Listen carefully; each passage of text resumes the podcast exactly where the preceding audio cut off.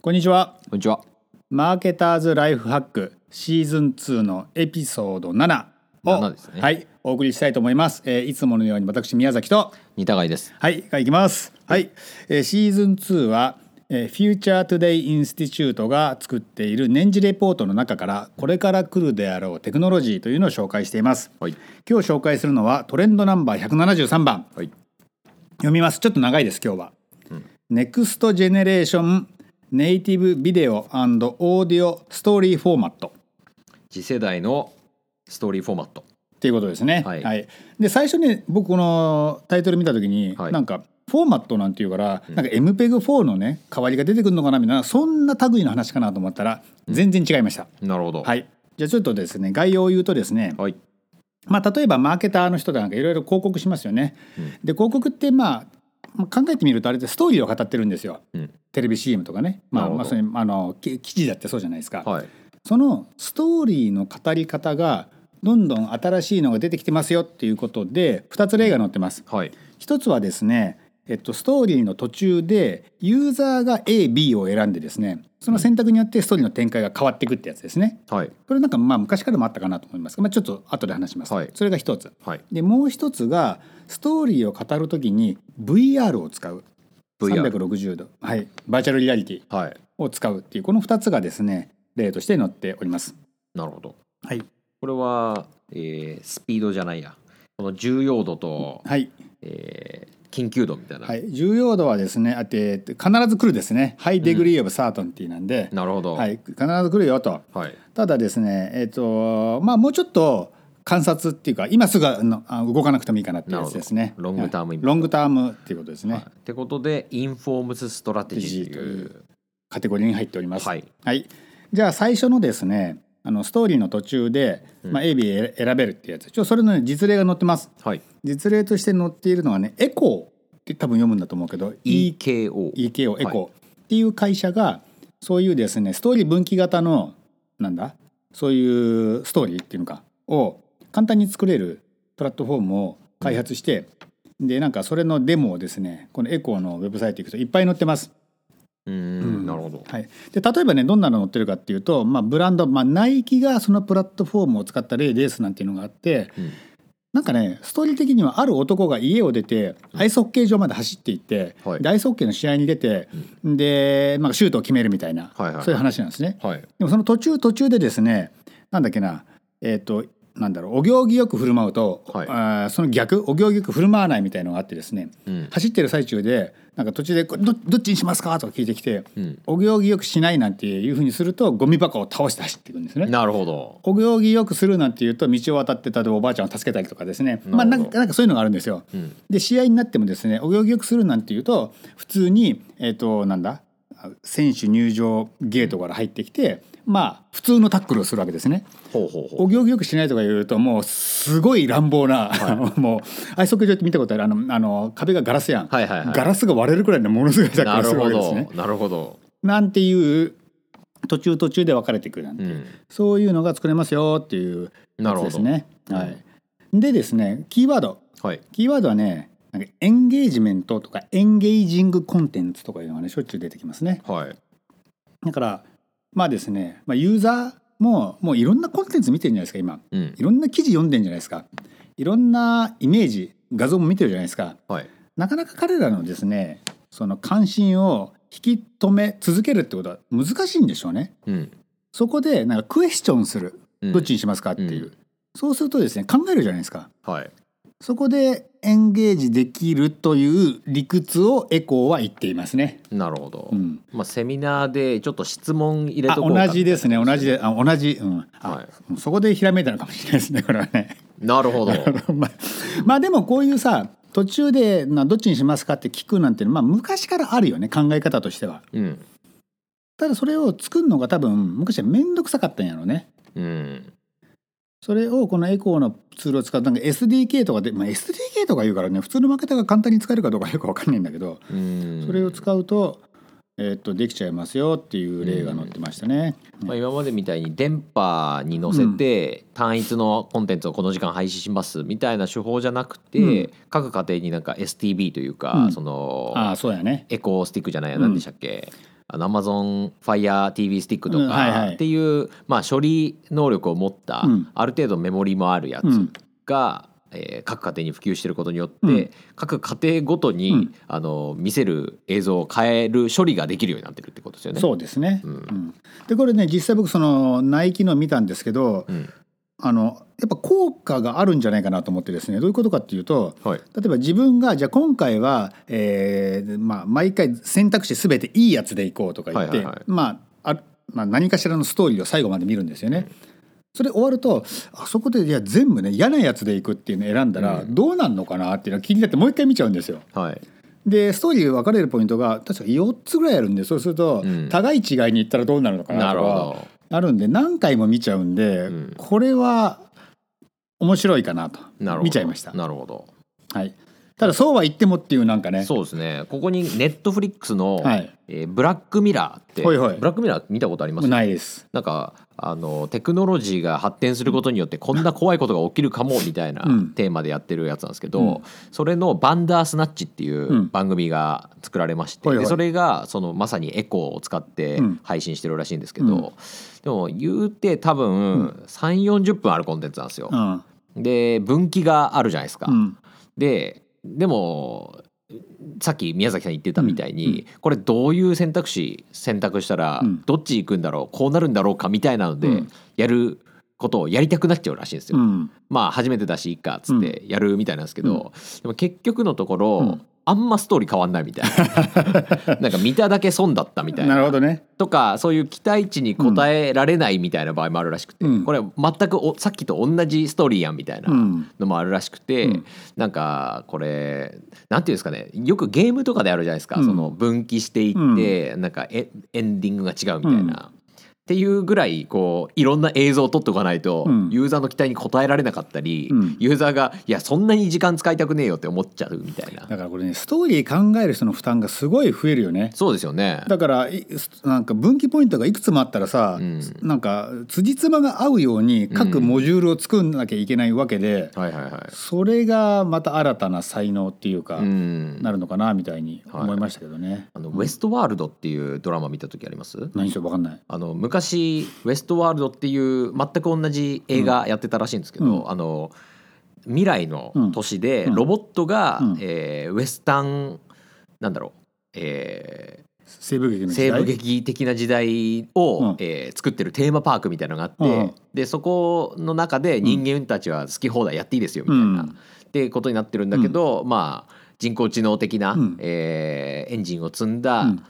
ロボットたち、うんもう人間そっくりなロボットたちがいっぱいいて、うんでその人たちとこういうインタラクションを取ることによって、うんまあ、ストーリーが作られていく、うんまあ、自分がヒーローになれたり、うんえーすっごい悪いやつになれたりとか、っていうのがあって、うんであの僕は最新版のそのドラマしか見てないんですけど、その中にあのナラティブディレクターみたいな人がいるんですよ。ほうほうであのこのテーマパークの中でうん起きることうを、んえーいろんな分岐を作って、うんでそれごとにこうストーリーを展開させられるようなへやつがあって、うんでそれがあのあまりにもおかしいことが起きすぎて、うなんか混乱しちゃうみたいな話が入ってあくるそれだそれ だまさにそれだ。いや、うんだからそういう職業が、まあ、出てきうることですよねっていうことですよそうねですねこれがあることによって。あとあれだよね今はそういう分岐型コンテンツ少ないからみみんな試してみようと思うけどこれいっぱいになってくるとさすがにうざいと思って、うんなんかやらなくなるかもしれないねだからなんまか,、うん、そのうまい塩梅はいあの分岐は各ストーリー2箇所までとかねうん、なんかそういうノウハウももしかしたら出てくるのかなうんみたいな、あとそのフォーマットの問題かもしれないですね。あの、うんあんまり長いやつでやっちゃうと、うんそれこそ、まあ、ちょっとせどんなフォーマットだったらうまくいくのかっていうのうはんちょっとパッと出てこないんですけど、うんなんかそういうのがあるのかもなってあ。そうこのねフューチャー・トゥ・デ・インスティチュートのあのレポートの中にもまだなんか実験段階です各社が実験的にやってる段階ですなんて書いてあったんなるほどですねうん、まあだからロンガーあロングタームインパクトそういうことですね分は類いされてると。はい、それが、えー、と一つ目ねでもう一つがその VR をつく使ったコンテンツでこれはね VR で、えー、とニュース報道をするっていうねライオットっていう会社やなライオットっていう会社が、えーやってますとはい。やり始めましたと。うんでライオットの人に言わせれば、えっとねまあ、これはジャーナリズムをどう捉えるかっていうなんかちょっとそういうね社会学的な話にもなると思うんですけど、はいジャーナリズムって要するにあの、まあ、視聴者が毎回例えばシリアに行って全部見てくることできないわけですよね。はいはいはい要するにある程度編集するわけですよね。んどっかをそぎ落として、で、まあ、視聴者の限られた24時間の中で見れるように、まあ、コンパクトにしてくれるわけじゃないですか。はい、多分ねそれが嫌いな人たちが作ったやつで、うんなんか VR カメラ持って行ってもなんかもう全部撮ってくるんだってはいで特にねストーリーもないはいはいはいでも VR ってやったことあるありますよ超リアルじゃないですかはいだからその場にいるような感覚になるとうんでそれが大事なんだっていうことでうんやってるのがなるほどこのコンテンツでうんでこうすることによって、まあ、彼らが言うとですねやっぱシンパシーっていうんですか、はいあシリアの人本当かわいそうやなっていうのが生まれると。で本当に助けてあげようとかうん本当に寄付しようとかそういう気持ちが生まれるのは VR のコンテンツで,、でね、ここではねエンゲージングとかエンゲージメントって言葉も出てくるけどもっと出てくるのがねエマーシブっていうのかなはい没入するっていうのかな、ああ、うんなるほどうん、没入させちゃう、うんそういうニュース報道なるほどが出てきてますよっていうことですね。 VR の360度のやつ、うん VR カメラゴーグルつく使って見た時あります、買った時にまあ見たあのリアルタイムでこうどんどんあの景色が流れていくとかそういうやつあリアルタイム、はいなないよゲームとかしたけど俺。あのサンフランシスコに住んでる人うんが360度のやつうん撮って自転車乗っていろんなところを走ってくっていううん動画あったんですよ。うん、 で僕見たんですけど、うんめっちゃ酔う んですよ。そうだろうね。はいまあ、少なくとも僕はめちゃくちゃ酔ってうん5分でギブアップです。 だからあれで視点が動いちゃダメなんだろうねきっとね。うーんでかなすし、あと、まあ、単純に自分の運動と、その人の運動がこうシンクロしないところとか、あとそのレイテンシーというか、その時間差が生まれることに対して、僕多分ね三半期間とか弱いんですよ。ああ、レイテンシーがね重要らしい。はいはいはい。うん、レイテンシーがあーレイテンシーがあると酔うんだって。うんいやだからすっごい酔ってうん、あとあのジェットコースターに乗るみたいうんなやつもあるんですけど、俺は酔う。それも酔った。もう全然無理でもうう3分いや1分ぐらいでうん多分もう汗だらだら出て きて、これは無理だっていうのがあってですね、うんちょっとこれこそあのロンガータロングタームインパクトうん。のあの原因じゃないかと思ってるんですけど、うんなんかあとその360度で撮るってことは、その分解像度が落ちるわけじゃないですか。まあそうだね。うん。でなんかその没入感をし、見るっていう上では、やっぱり解像度すごい重要なんですよね。そうだね。でその配信のなんて言うんでしょうスピード、うんえー、と回線スピードと、あとそのレイテンシーの問題の解決って、結構時間かかるんじゃないかなと。そうだね。このねライオットの記事を読んだら、うんその360度撮影のための機材何使ってるかって言ったら、はい、リコーのシータ V なんだよね。 v、 V っていうのは、え初めて聞いーえー今一番新しいのが出てるのがその1個前で。はい、でね 4K って歌ってるからえ 4K すごいじゃんと思う思うかもしれないけどいやいやいやいや360度で 4K だからねそうなんですよね。だからね荒いんだよね、うんだからこれで本当に没入感出るのかなってちょっとごめんなさい僕ね自分では試してないんで分かんないんですけどうん、それはちょっとねあのクエスチョンですよねそこはねそうですね。解像度そうですね。あとレイテンシーはでも俺聞いた話だと、うんオキュラス GO レベルでもあのぐらいの処理速度でもきちんとあのコンテンツ作り込めばレイテンシーはレイテンシーは酔わないぐらいにちっちゃくできるって、えーなるほど VR の開発してる人が言ってたなるほ酔ど。っちゃうのはあの作り手が下手なんだって言ってた、うんうん、まあ、YouTube で見たからですかね。どうだろうえそれえっと YouTube の画像をオキュラス GO で見たってことあそうですそうですなるほどね、うんまあ、オキュラス GO で見る時点でかなり舐めてるんですけどね。そうねあれはあのスタンダーローンでやるやつだから処理速度的にはそうです結ね構遅いんだよねうんまあ、でもやっぱ家庭で手軽に見るっていうことを考えると、あれぐらいの手軽さじゃないとそうだろうな多分一般家庭に普及するには相当時間かかるんじゃないそかうなだろうと。ね僕オキュラス号買ったけどこの間売っちゃいましたもうなんかもう過去半年くらい使ってねえなとう思って、んうん僕たまにつけてますけどねつけてな何見んのでももう俺試したからいいやとまあ、ほとんど Amazon プライムビデオでちょっとしたなんかビデオを楽しむためだけに使ってますね2時間は見ないでしょあれ見ないですね見そうだよねやっぱり、ね、熱くなっちゃってああそうなんだ熱持つんだ発熱すあるんだまあ発熱してあの止まるっていう時もありますし、自分自身の目の前が熱すぎてっていそうそれは、時ね、もあそりれはます夏ねだからじゃねえかもしかしたら、うん、まあでもクーラーガンガンかけてるんですけどね、うんはでも俺オキュラス GO を使ったい、うん感覚、えー感想を言うとなんかオキュラス GO の買った時に入ってるなんかデフォルトなんか初めから入ってるプリインストールのなんかホラームービーみたいなのあるやんホラーコンテンツみたいなああはいはいはいれめっちゃ怖くないですかあホラーは見てないですけどあのあれ見ない方がいい本当に怖いからマジっ すだから没入感はね、はあるなと思った、いうんまあ確かに没入感はすごいですねう、ん、うんこれマジでびっくりしたもん、うんうわーとか出てきて、まあ、多分ローカルに落としてるからこそ、うん、その処理速度的にもあ間そうだに合ねうしうんってことだと思うんですよね。それ当時さシェアハウスのそのハウスメイトにやってみって言ったらみんなビビってたからうんだからもう俺だけの感想じゃないからこれあのね、うん本当に怖いから そうっすね怖いっていうかびっくりするから、ううんんうん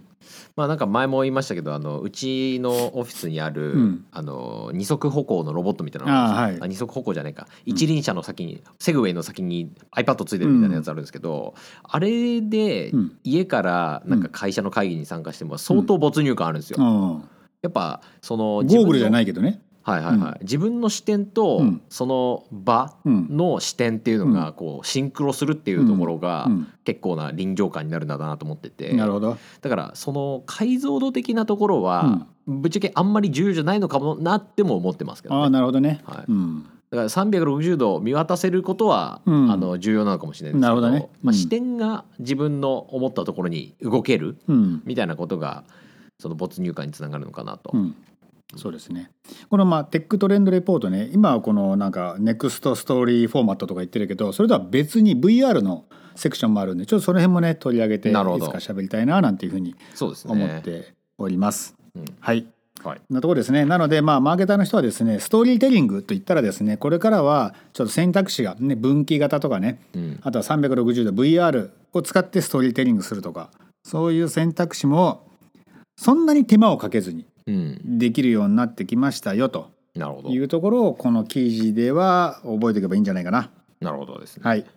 ということでございます。ありがとうございます。はい、というわけで、えーなんかいく言い残したことは、なんかもうすぐですけど、はい、宣伝します最後にい、や今してもさすがにもあそううですかあこれ火曜配信だっけえー、会話配信ですだからは明い日ですね、はい8月28日、えー、とこちらですねプリンシプルっていう会社なんですけど、はいそこで、えー、と機械学習を使って、えー、と CRO コンバージョンレートオプティマイゼーションをですね、えー非常にうまくやったうん例をですね電通デジタルのえーお二人に来てもらって喋ってもらうそんなイベントをします。なるほどでまあマーケターの人もねこれからやっぱ機械学習いろんなところで出てくると思います、えーどうやって使ったらいいのかなとかねそんなところを学べるんじゃないかなと思いますのでぜひぜひ、はいまだ席余ってますのでぜひぜひ誘っお誘い合わせの上余ってるんですね来てくださいいやもうぜひこれは友達を呼びますはい、はいよろしくおは願いいたします、あはりいがとうとごいうわざいましたけで、はい、今回もありがとうございました